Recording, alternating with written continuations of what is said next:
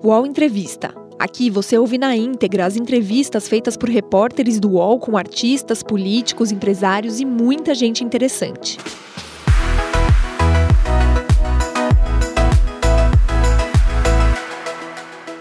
Eliane Cantanhede cobre a política brasileira desde os 19 anos de idade. Começou a carreira como estagiária do Jornal do Brasil e logo virou uma das únicas repórteres com acesso ao presidente Ernesto Geisel após sua saída do governo. É com essa experiência que Eliane Cantanhede, uma das mais influentes analistas de Brasília, afirma que suas opiniões não vêm de raios que caem na sua cabeça. Hoje, comentarista do Impauta, da Globo News, do Estado de São Paulo, da Rádio Eldorado de São Paulo e da Rádio Jornal de Pernambuco, ela conta por que sugeriu que Lula deveria abrir mão da cabeça de chapa nas eleições de 2022 e ser candidato à vice-presidência.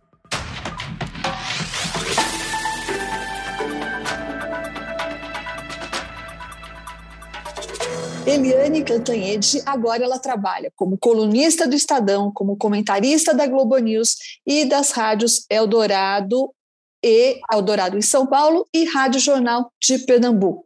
É uma das analistas políticas mais respeitadas do Brasil e então ela é contratada e paga para emitir opiniões, para analisar a política e emitir opiniões. Aí, Eliane, eu queria te perguntar: o fato de com a internet hoje todo mundo dá opinião, inclusive de política, afetou de que forma o jornalismo profissional e, mais especificamente, o ramo de quem trabalha com análise política?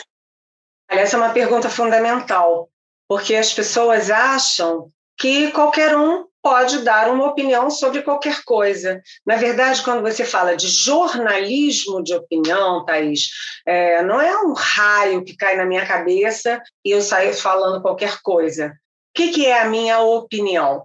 É um trabalho, primeiro, de décadas, né? décadas conversando com é, civis, militares, os políticos mais importantes, todos os presidentes da República é, que eu peguei vivos, né? É, enfim, congressistas, empresários, estudantes, sindicalistas, quer dizer, viajando o mundo, isso tudo me dá uma bagagem para refletir. Mas eu não me contento com isso, não. Né? Para eu emitir uma opinião sobre qualquer coisa, eu leio muito, eu converso muito, eu ligo para quem pensa diferente, Sabe? Como que é a sua cabeça... rotina? Fala como é que é. Por exemplo, para fazer seus comentários na Globo News. Você tem uma rotina, então você acorda, passa a mão aí no telefone, no WhatsApp, entra em contato com X pessoas, depois você lê os jornais. Como é que é a rotina? Olha, eu acordo todo dia às 8 da manhã e trabalho até às 10 da noite. Eu acordo às 8, é, e aí eu já é, vou direto ver os jornais, os principais jornais, aí eu vejo as manchetes, as principais notícias, leio algumas colunas chaves, é, inclusive pelo título, né? não é só pelo autor. E um, depois eu vou nos sites para ver as notícias do dia e às nove horas em ponto eu entro na Rádio Eldorado. Aí eu falo meia hora na Rádio Eldorado, geralmente sobre quatro assuntos, respondendo também perguntas de ouvintes. Depois eu tomo café da manhã, porque eu também como, eu sou filha de Deus, não é? E, e aí eu vou é, ler os jornais, ler as notícias com mais calma, leio as análises, leio os meus colegas colunistas com mais calma. Né? Dependendo do dia, por exemplo, se tem alguém depondo quente é, na CPI, eu ligo já a, a televisão e já fico ali na Globo News. Né? Então, eu passo o dia inteiro com a Globo News. Quando chega na hora do almoço, é, agora que estou em home office há um ano e tanto, né, eu ligo no, no jornal hoje, na, naquele jornal do meio-dia da Globo, e com a Maju Coutinho, e aí eu já vou também ali vendo, anoto algumas coisas, algumas é, curiosidades, e de tarde, é, se eu consigo, eu dou uma cochilada de meia hora quando eu consigo, né? E aí, é, eu de tarde, eu tenho a coluna do Estadão, três vezes por semana, que eu escrevo, por exemplo, hoje, segunda-feira, né? Hoje, uma segunda-feira, eu tenho é, que escrever a coluna do Estadão e, e eu acabo a coluna lá pelas oito e meia. E aí eu vejo os telejornais até às dez. E quarta, quinta e sexta, eu, depois de tudo isso, eu tenho, eu entro ao vivo duas horas, é, direto, ao vivo, no Globo News em Pauta, que eu adoro fazer, estou lá, sei lá, acho que uns 10, 11 anos no Globo News em Pauta, que eu faço com muito prazer. E lá na Globo News, então, você fala de pelo menos quatro assuntos por noite. E esses quatro assuntos, você já repassou eles o dia inteiro? Você já falou sobre eles? Você já leu sobre eles? Ou você é pega de surpresa por algum? Olha, é... eu esqueci de falar na minha rotina que eu uso muito o telefone, muito o WhatsApp, né? Eu checo coisas com as fontes. Se é uma coisa rápida, por exemplo, alguma coisa da CPI que eu quero checar? Eu mando um WhatsApp ou para o vice-presidente Randolfo Rodrigues, o relator Renan Calheiros, em hipótese, o Alessandro Vieira, que me ajuda muito, que é de cidadania é, de Sergipe, é, ou a Simone Tebet, enfim. Mas eu uso também muito o telefone. Quando é uma coisa mais longa, mais complexa, por exemplo, ontem, domingo, né, eu liguei para o ministro Gilmar Mendes, que agora é o, é o, o decano do Supremo, porque ele lá atrás, desde 2017, já defendia a tese do semipresidencialismo. Isso não dá para fazer por WhatsApp. Então a gente liga e conversa, conversa, conversa. O meu jornalismo de opinião, Thaís, não é aquele que vai ter a notícia em cinco minutos ou vai ter a manchete de amanhã. Eu ouço as pessoas, eu converso muito, leio muito para entender os processos, sabe? Para amadurecer o que está acontecendo. Quer dizer que a história que não é o raio que cai na sua cabeça, uma iluminação súbita que te faz dizer o que você disse. Então, a opinião é fruto de toda uma preparação e de uma porção de conversas e de leituras que viram, então, isso que a gente chama de opinião e que a gente vê, por exemplo, na Globo News. É isso aí? É isso aí. E aí você me perguntou lá no início como é que interfere uhum. esse monte de gente que vai para a internet e joga lá no ar o que tem de fake news, gente, sabe? O tempo que a gente perde. Eu agora só tenho grupo de WhatsApp que não fala de notícia de política e de notícia de pandemia e invermectina. Porque não dá, as pessoas acreditam nas coisas mais absurdas. Gente inteligente, sabe? Gente que tem diploma, que fala línguas, sabe? Acredita nas fake news mas sem pé nem cabeça. Então, é, eu acho o seguinte: o meu conselho para quem quer fugir de fake news, se não está na mídia tradicional, no Estadão, na Folha, no Globo, no UOL, é, olha, no Valor, nas revistas, no Antagonista, olha, esquece, porque aquilo ali é, é só para fazer jogo político e jogo de robô porque tem gente, como a gente sabe, inclusive investigação do Supremo Tribunal Federal, ali é, aquele, aquelas pessoas que se organizam para gerar um monte de robô e fazer a sua cabeça, a sua cabeça, sabe, é, você que está nos ouvindo, com as coisas absurdas. Então, é, o que não tem assinatura, não tem cara, não tem uma pessoa real por trás, descarta geralmente 99% é mentira. Você está falando então agora sobre a diferença de blogueiros, fake news, blogueiros uh, franco-atiradores e fake news e toda essa água não filtrada aí para a imprensa profissional, que na comparação de um jornalista que eu gosto muito, é como se fosse a água potável, água filtrada versus a água não filtrada. Mas eu queria saber também, Eliane, da diferença entre o jornalismo que é reportagem e o jornalismo que emite opinião. Você, você acha que os leitores, que os espectadores sabem diferenciar o que é reportagem do que é opinião? Ou muita gente ainda mistura as duas coisas? As pessoas misturam, misturam muito as coisas. E eu costumo dizer o seguinte: olha, é, bem didaticamente, o que, que é o repórter? Né? O repórter jovenzinho, ele vai lá com o gravador, ouve o que a pessoa diz e te relata o que a pessoa diz, não é? Aí ele vai ficando mais maduro, mais experiente, conhecendo mais pessoas de universos diferentes, e ele começa a fazer uma reportagem mais contextualizada, ou seja, com uma pitada de análise, dizendo quem falou isso, por que, que falou isso, que grupo aquela pessoa representa, ou seja, o que está por trás daquelas frases que a pessoa disse. Então, isso já é o jornalista mais experiente, o repórter mais experiente. Depois você tem todo o pessoal de, é, de bastidor da notícia, né? O editor, o cara que vai olhar o teu texto, ver se tem um errinho de português, um erro de data ou de sigla. E você tem é, o jornalista sênior, né, que faz análise. E aí, quando está bem velhinho, assim como eu, ele opina. E opina, mas eu vou repetir, não é porque cai um raio, não. É opina com base no que ele ouviu muitos anos e que continua ouvindo e lendo até hoje.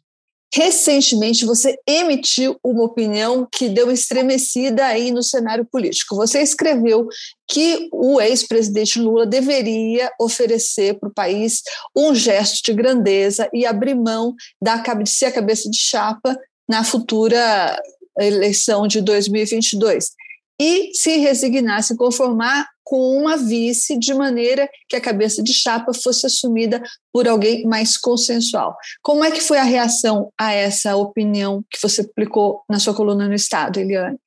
Olha, foi, foi uma, um Deus nos acuda, né? um trend topics aí é, no Twitter. Por quê? É, primeiro, porque o próprio Lula respondeu, disse que essa Catanhede, eu sou Cantanhede, hein, gente? Mas ele disse, essa Catanhede precisa parar de falar bobagem. O problema é o seguinte: se vocês lerem o que eu escrevi, em nenhum minuto eu disse fontes, ou está se articulando, ou setores de algum lugar, não. Eu banquei. Era sua opinião. Era minha opinião. Por quê? Porque eleição é uma coisa, governar é outra. O presidente, o ex-presidente Lula, ele é o candidato favorito, ele tem boas chances no corte de hoje de ser eleito para mais um mandato, o terceiro mandato. Mas governar não vai ser fácil. Primeiro, porque quando Lula é, ganhou lá em 2002, etc., ele tinha. O país era outro, as circunstâncias eram outras. Hoje você tem um país muito polarizado, muito ácido.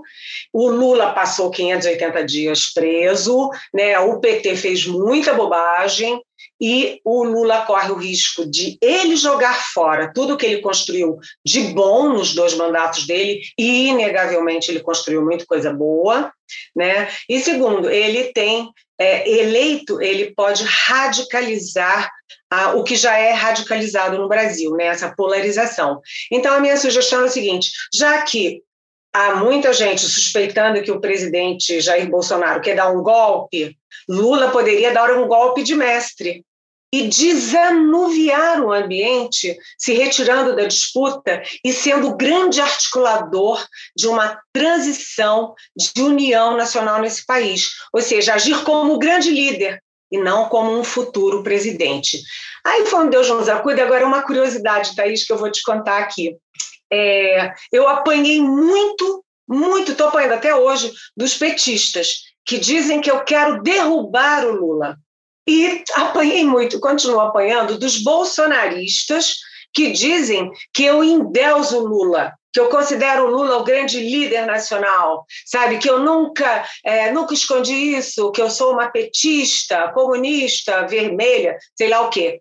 A mesma coluna, com o mesmo texto, um me acusa de querer derrubar e enterrar o Lula, e o outro me acusa de endeusar o Lula. Aí eu tenho vontade de dizer, meus senhores, sentem-se e discutam, porque eu estou com crise de identidade. Eu preciso saber se eu endeuso o Lula ou se eu quero enterrar o Lula, porque são posições antagônicas e inconciliáveis. O próprio, então, não gostou da ideia, foi, Eliane?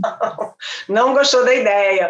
Acho que, até porque, neste momento, o grande projeto é unir né, os petistas, é, lamber as feridas é, é, e também, de certa forma, resgatar a imagem do Lula. Então, não está na hora de eles falarem em Lula como articulador de uma frente de união nacional.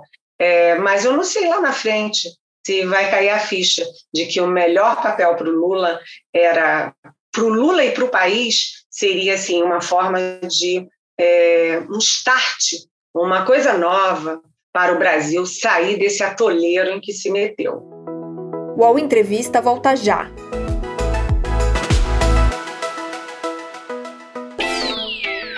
Posse de Bola é o podcast semanal do All Sport sobre futebol. Às segundas e sextas-feiras, eu, Eduardo Tironi, converso com Juca Kifuri, Mauro César Pereira e Arnaldo Ribeiro sobre o que há de mais importante no esporte favorito do país. Você pode ouvir o Posse de Bola e outros programas do UOL em uol.com.br/podcasts, no YouTube e também nas principais plataformas de distribuição de podcasts. Eliane, você como jornalista já viajou um monte, já cobriu todos os, os, continentes, já esteve em todos os continentes, mas fez sua carreira, construiu sua carreira de analista política em Brasília, que é o centro nervoso da política nacional. E Brasília tem essas características que só quem já trabalhou aí conhece, que é o fato de fontes, por exemplo, e jornalistas se cruzarem o tempo todo, né? Na rua, nos, na rua não, porque ninguém anda muito na rua, né? Mas nos restaurantes, por exemplo, nos shoppings, uh, enfim, nos, nas convenções, tem sempre fonte e jornalista muito próximo um do outro. Então, isso é bom por um lado, porque você tem lá uma proximidade que você não encontra aqui em São Paulo, é muito difícil você trombar com o ministro no restaurante e aproveitar para dar uma conversadinha. E, por outro lado, você pode tender à promiscuidade, isso que acontece quando fontes jornalistas ficam muito próximos um do outro. Como é que é calibrar isso? Qual que é a melhor calibragem, a melhor forma de fazer essa calibragem? Olha, Thaís, essa resposta eu tenho pronta na ponta da língua, porque eu sempre falo, uh, ou falava antes da pandemia, né, porque agora a gente não está dando isso, mas para uh, os alunos de comunicação do Brasil inteiro, onde eu fiz palestra, dei aula para aluno, eu sempre falo isso. Você tem que estar perto o suficiente da fonte para ter informação, mas você tem que estar longe o suficiente para não ter promiscuidade. Né? É claro que nós somos seres humanos de carne e osso, coração, quem acredita também alma, enfim, é, e você vai gostar mais de uma fonte do que do outro você vai pensar mais parecido, ou você vai ter uma empatia maior com uma, menos com a outra, mas acontece o seguinte: fonte é fonte, jornalista é jornalista. Jornalista nunca pode fazer o jogo da fonte, nem o jornalista pode fazer um jogo contra a fonte. Né? Nós, jornalistas, não somos militantes. Nós não somos militantes, nós somos jornalistas. Nós fazemos a ponte entre ah, os cidadãos, cidadãs e o poder. O poder pensando grande, macro, né? o poder legislativo, executivo, judiciário, mas também o poder poder financeiro, o poder empresarial, o poder da diplomacia, né?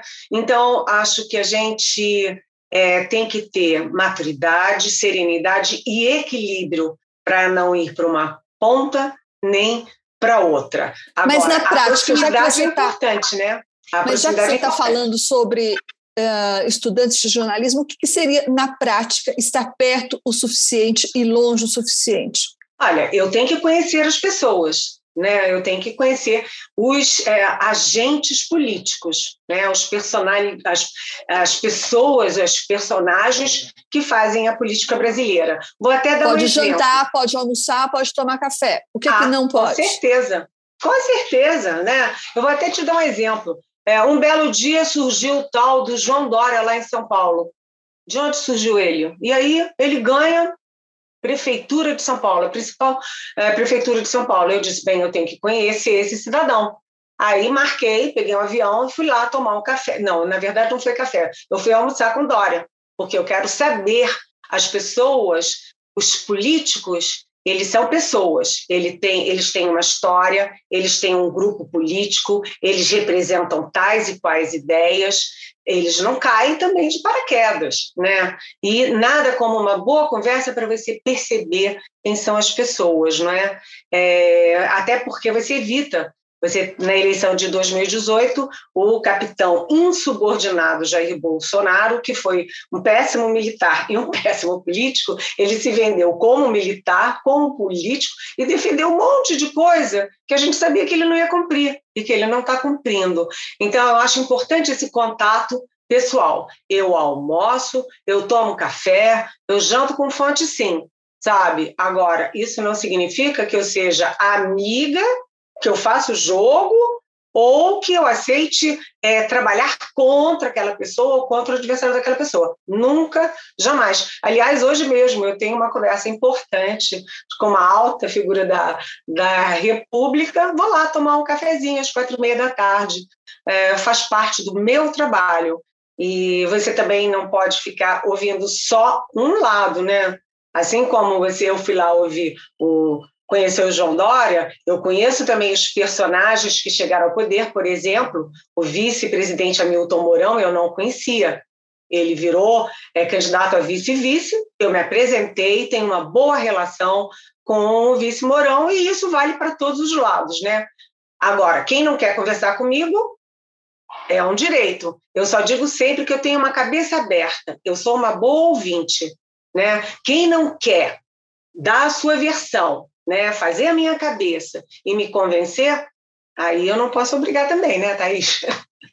Eliane, embora não pareça, você já cobriu muitos governos. Né? Olha, você já cobriu o governo Ernesto Geisel, João Figueiredo, José Sarney, o governo Fernando Collor, o governo Itamar Franco, o governo Fernando Henrique Cardoso, o governo Lula, o governo Dilma e agora o governo Bolsonaro.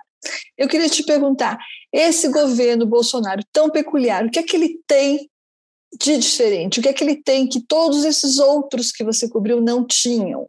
Ou então, duas perguntas em uma, vai? Quais são as semelhanças que esse governo tem com todos os outros e qual é a coisa que só esse governo tem em relação a todos os outros?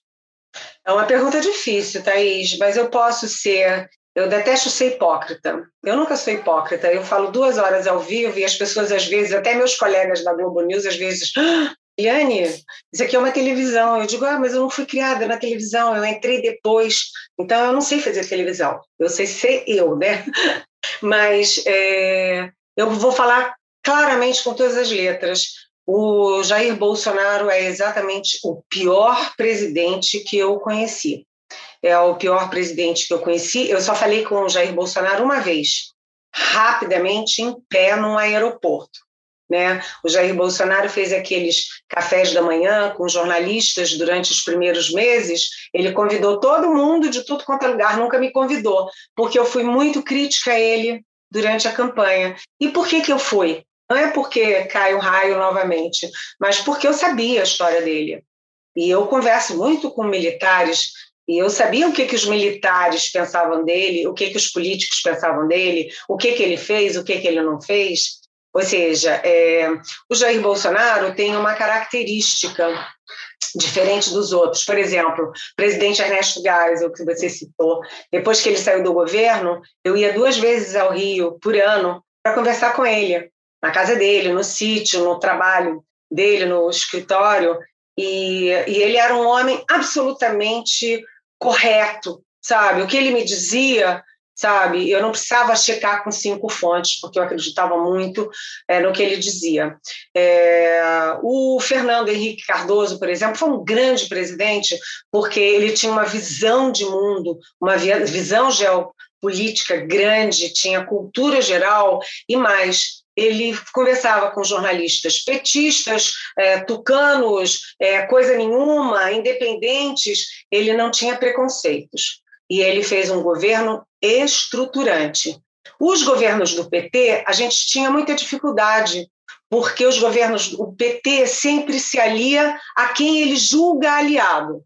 Né? Então, é, ele falava com jornalistas que eles consideravam aliados, eles contratavam é, empresas que consideravam aliadas, eles é, enfim, conviviam sempre dentro da mesma bolha.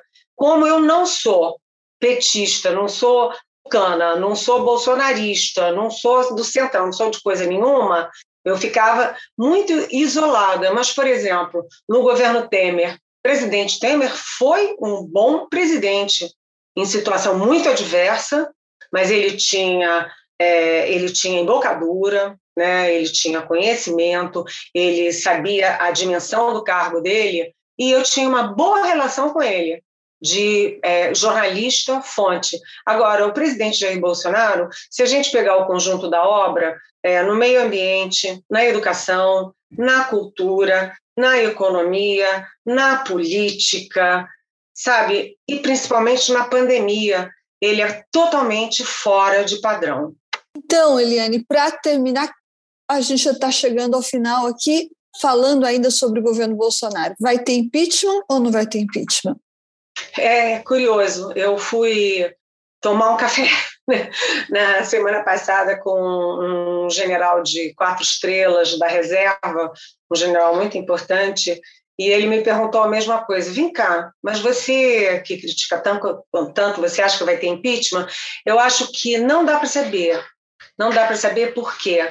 Porque o impeachment, como diz o Temer, não é do Congresso para fora, é de fora para dentro do Congresso, né? Você primeiro cria as condições, você cria um consenso na sociedade para depois você evoluir o impeachment dentro do processo político com pitadas de processo jurídico. No caso do presidente Bolsonaro, o presidente Bolsonaro tem uma base muito sólida, ali por volta de 20%, é, da, da, da sociedade, né, nas, nas pesquisas.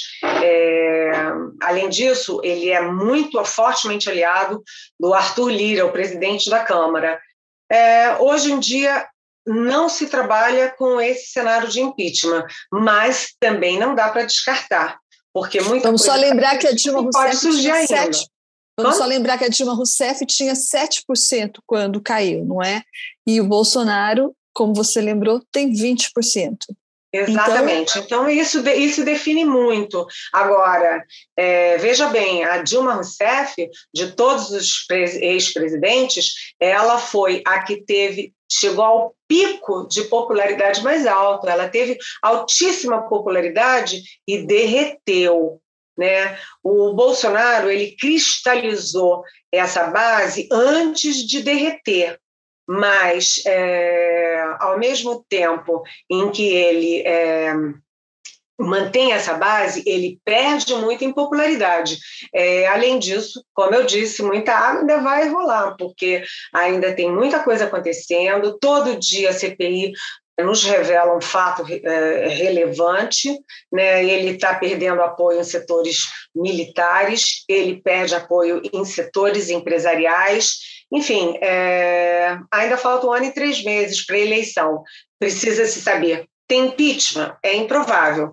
Mas ele vai ser candidato? Já nem se sabe, né, Thaís? Você acha que ele pode não vir a ser candidato?